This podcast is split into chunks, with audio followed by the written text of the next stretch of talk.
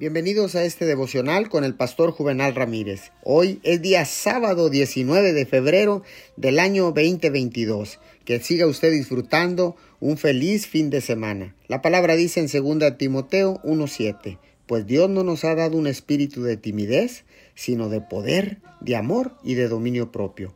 A lo largo de las escrituras, Dios nos llama a ser audaces, atrevidos y valientes.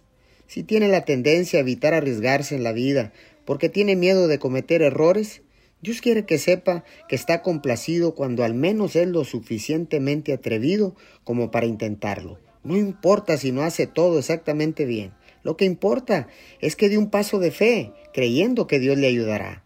Dios nos ha dado un espíritu de poder y quiere que lo usemos.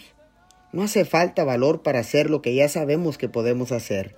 El verdadero coraje se muestra cuando tiene miedo de hacer algo, pero sigue adelante y lo hace de todos modos. La verdad es que nunca debemos ceder ante el miedo, porque podemos pedirle ayuda a Dios en cualquier momento que lo necesitemos.